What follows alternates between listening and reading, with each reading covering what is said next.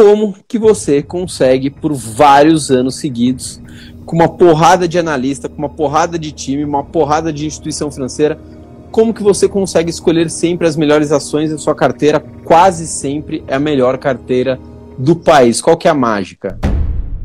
Bom, já estamos falando do setor financeiro, vou entrar em outra que eu sei que está na sua carteira recomendada, o Bradescão. Eu tenho na sua carteira uma, uma, uma empresa, vamos dizer assim, que não é tão usual, vamos dizer assim, pelos investidores, que é a Cosan. Por que, que a Cosan está na sua carteira recomendada? Agora vamos entrar em Cirela. É por causa do, do, do fundador? É mais do que isso? Por que a Cirela está na sua carteira?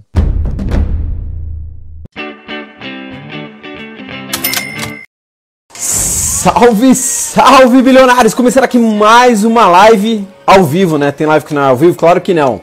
Quem que a gente vai trazer aqui hoje? Pedro Paulo Silveira, o economista-chefe da Nova Futura Investimentos e o homem com a melhor carteira de ações do país, ou seja, carteira com a maior rentabilidade. Não é só em 2020, ainda em vários anos seguidos ele tem a melhor carteira do país. Ele vai contar um pouco aqui pra gente por que, que a carteira dele é sempre a melhor, como é que ele escolhe as ações e quais são as ações que estão na carteira dele. Aliás, deixa eu contar uma coisa aqui para vocês, hein? Mande a sua história, tá? Como o canal 1 bilhão de educação financeira ajudou você a mudar de vida, a investir melhor, a sair das dívidas, não importa. Mande a sua história aqui no Instagram, tá? Não pode ser por mensagem que de vez em quando eu pego o telefone aqui e ligo para as pessoas. Hoje eu liguei para algumas, as pessoas no começo ficam não acreditando muito, mas sou eu mesmo. Eu pego o telefone e ligo. Então mande a sua história como que o canal ajudou você a mudar de vida. Manda lá nas mensagens. Bilionários, ó, só lembrando que a gente está distribuindo camisetas bilionárias. Dá uma olhada nessa nova camiseta aqui.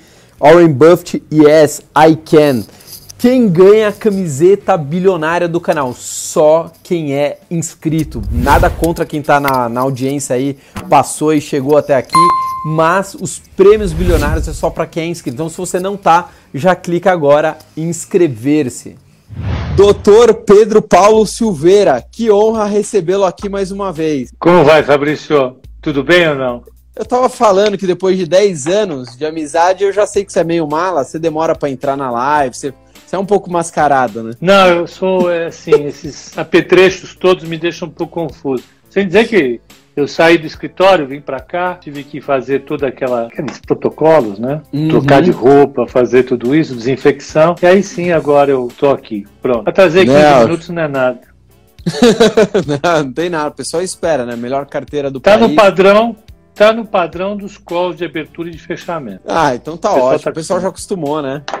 É. Vou fazer a primeira pergunta muito simples, que não tem como você responder em dois minutos, mas você dá uma, uma prévia. Na verdade, no nosso curso você explica mais detalhadamente. Como que você consegue, por vários anos seguidos, com uma porrada de analista, com uma porrada de time, uma porrada de instituição financeira, como que você consegue escolher sempre as melhores ações da sua carteira? Quase sempre é a melhor carteira do país? Qual que é a mágica? É trabalho, a mágica é trabalho. Lembro que quando eu morava no Rio de Janeiro, contando história, vai ficando velho, vai contando história, né?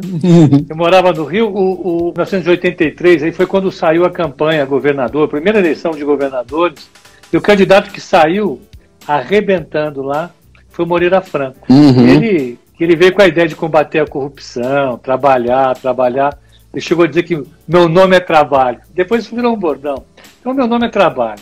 Né? tirando a brincadeira de lado, eu acho que a coisa mais importante é, de fato, é, ter um trabalho sistemático com análise de empresas e considerar a carteira como investimento de longo prazo. Né? Uhum. É, e dentro desse investimento de longo prazo, traçar regras. A primeira regra que eu traço, que é fundamental para a gente, é escolher empresas que tenham condições financeiras que, a, que as possibilite a uma perpetuidade. Uhum. Não precisa ser empresa de, de valor, mas tem que ter condições financeiras de passar por sustos e sobrevivência, passar por momentos de empossamento de liquidez e não ter problema de refinanciar suas dívidas, não quebrar, né? Essas uhum. coisas. Então, o que dá uma, uma. O primeiro filtro, força financeira da empresa. A segunda coisa que eu acho importante é a liquidez indicar papéis que as pessoas possam comprar e possam vender, entrar e sair facilmente.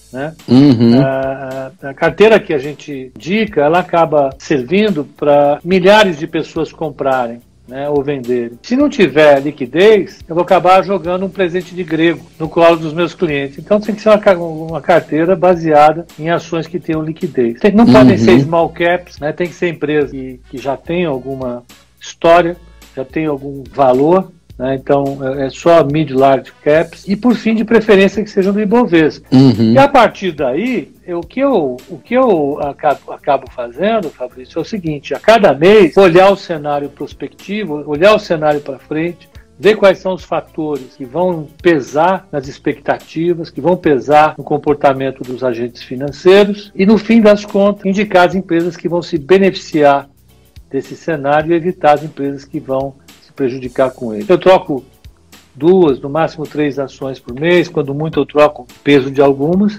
mas o fundamental uhum. é ter uma análise macro bastante atenta com os eventos do mundo e do Brasil e ter alguma sensibilidade no sentido de escolher empresas que se beneficiem desse cenário sempre. É isso, não tem segredo. Posso já é entrar na, nas ações da B3 então?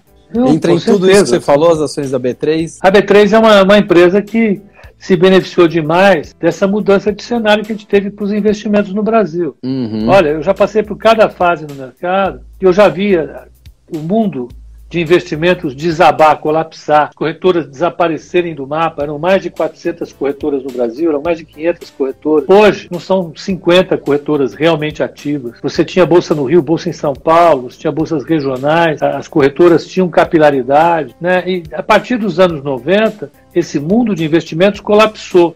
Os bancos tomaram o lugar das corretoras, passaram a fazer o papel de intermediário financeiro, tanto em renda fixa como em mercado de capitais. As corretoras passaram por um período longo de readaptação. Essas 500 corretoras viraram 50 corretoras. Uhum. Uh, e a gente veio esperando um momento de virada.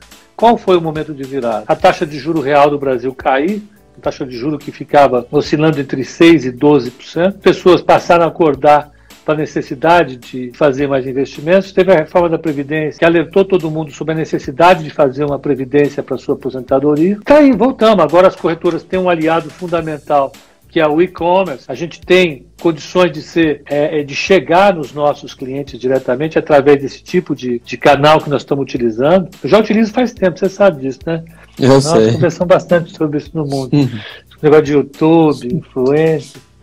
E isso para mim sempre foi uma, um aliado dos investimentos. Né? Se as corretoras se apropriam desse, desse canal de disseminação de informações, se elas conseguem oferecer plataformas de investimento que sejam acessíveis para os investidores, então as corretoras conseguiram avançar sobre uma base gigantesca de clientes. Milhões, você está vendo o que está acontecendo na Bolsa agora. Milhões de CPFs estão entrando lá. Sim. É graças a essa modernização, a essa virada tecnológica que a gente está assistindo já desde 2003, 2004. Então a gente passou a, a atingir mais gente com essas redes sociais e as corretoras passaram efetivamente a ter um canal de diálogo mais simples. Então as, as, as as, as plataformas de investimento. Acho que com isso a gente tem um cenário em que milhões de investidores entraram na, na Bolsa e a B3 se beneficia disso, Fabrício. Não tem jeito. A B3 Sim.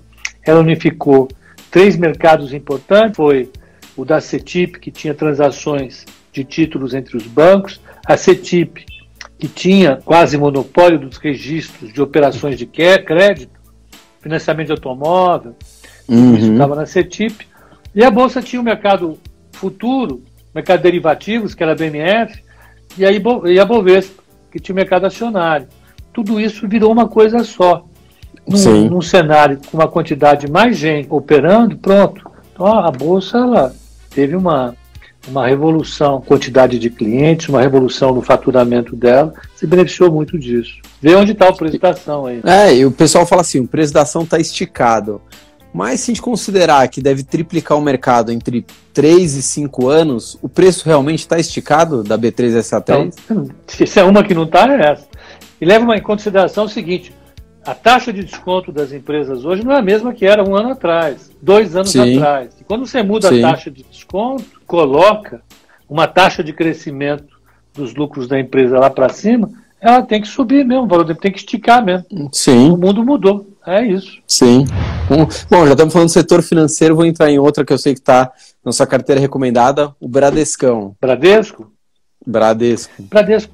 Bradesco está descontado. A relação preço-lucro do Bradesco está em 12, 13 sempre, do Itaú, do, do Banco do Brasil, Todos os bancos grandes. Os bancos comerciais têm uma, uma, uma, taxa de desconto elevada, justamente porque o lucro deles é muito grande. Uhum. É, faça chuva, faça sol, o lucro é grande. Eu acho que o mercado ficou mais cauteloso com o banco, porque banco sofre mais as consequências do desastre financeiro de famílias e empresas. Famílias e empresas no Brasil estão passando por um enorme desastre financeiro. Você tem milhares de empresas fechando, você tem famílias um enorme desemprego. O, o Bradesco, os grandes bancos comerciais, como eles são bancos ativos no crédito, quando a, a, a, economia dá esse tombo, que leva esse tombo que tomou, um tombo de 11%, uhum. né, trimestre a trimestre, no segundo trimestre, deteriorando as condições financeiras das famílias e empresas, os bancos reagem com queda mesmo. Então o mercado está descontando mais os grandes bancos, bancos que têm crédito, né, é, é normal, é natural,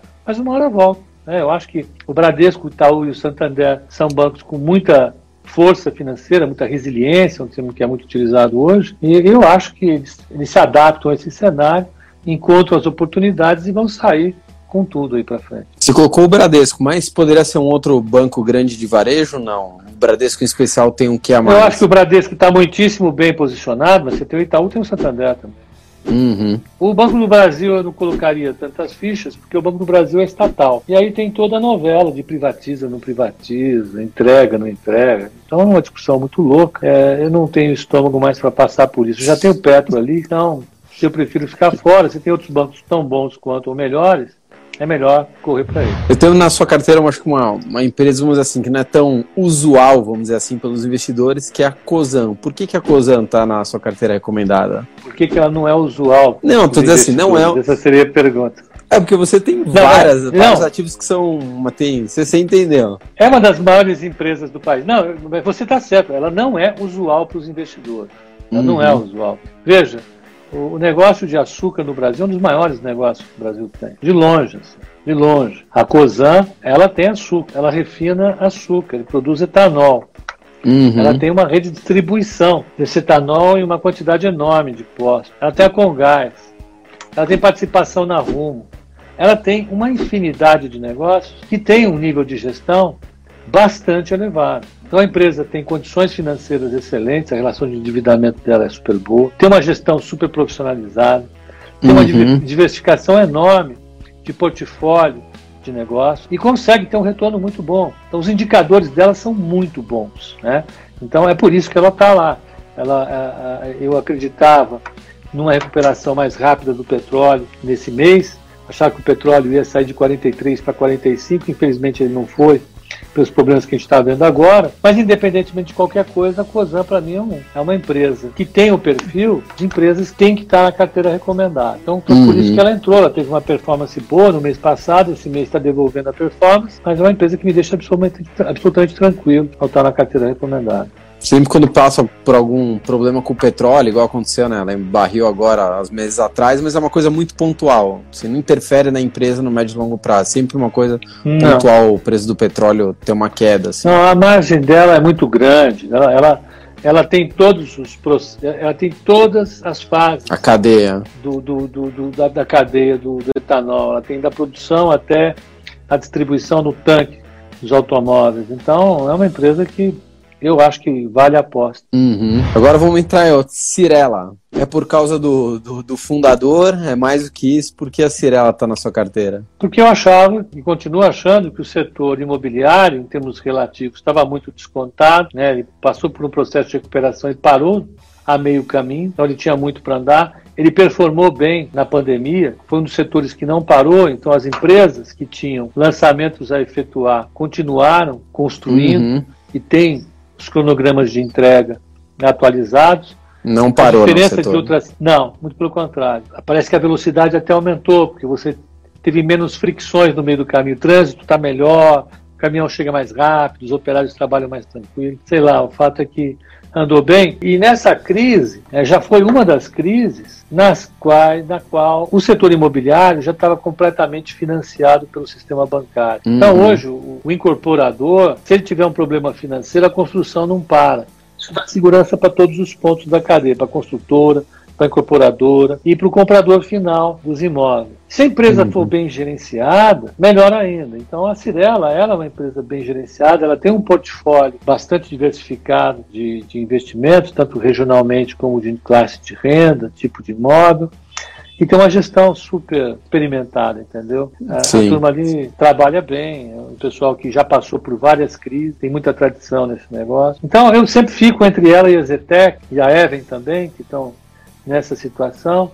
Dessa vez eu preferi a Cirela, a Zetec também estava junto, eu tinha que tirar uma das duas. Os indicadores que estavam melhores eram os da Cirela e mantive a Cirela no nosso portfólio. Uhum. Gerdau, eu quero até falar um, fazer um. Eu gosto muito, Peva, claro que você nem olha. Bom, você também olha, você olha tudo. Mas eu gosto da economia real. Esses dias eu estava falando com um amigo meu com, que mexe com estruturas de aço uhum. e ele falou o seguinte: Fabrício, se eu te falar que está faltando aço no mercado, você acredita? Eu falei, claro, né? você está me falando que você trabalha com isso. E ele falou que estava faltando aço faz duas semanas. Ele falou, não tem aço para vender. Ele trabalha com estruturas metálicas, né? Ele falou, não tem aço para vender. Tipo, os caras estão. Não sei se é por causa do religamento dos fornos, né? Que demora. Você pode até falar um pouco mais disso.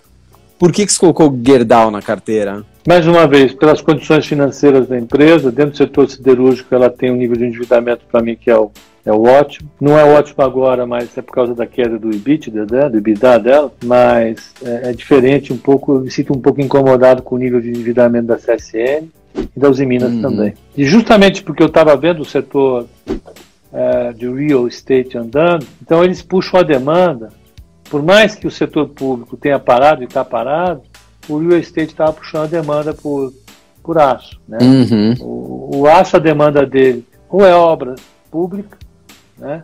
ou sai a construção civil. Como a construção civil não parou, é, evidentemente ela, as, as, siderúrgicas, exceto a Usiminas, teriam uma demanda maior. Eu, eu, eu não, gostava da, não, não gostava do queijo da Usiminas para agora, basicamente porque a Usiminas vende aço plano, que é basicamente o setor automotivo, que está lá jogado às traças. Ainda que tenha tido uma recuperação, a recuperação não foi suficiente para dar conta da produção da Usiminas que é uhum. grande. Né? Ela tem uma série de plantas, as plantas estão parcialmente paradas. A Gerdau ela já tem mais diversificação do mercado dela, né? até do agronegócio, ela tem coisa. Então, ela é uma, uma empresa mais diversificada. Não só do portfólio de produtos, mas da produção regional. Né? Uhum. Ela, é, ela, tem várias plantas e a outra coisa, ela não é só Brasil, é Estados Unidos também. Sim. Então, se a economia americana estava no processo de recuperação, a Gerdau ia conseguir aproveitar isso melhor. Né? Então, por isso. Ganha em dólar. E a, e a Gerdau, ela, ela tem. Vamos pegar todas essas empresas que eu te falei, elas não são small cap. Todas essas empresas estão no.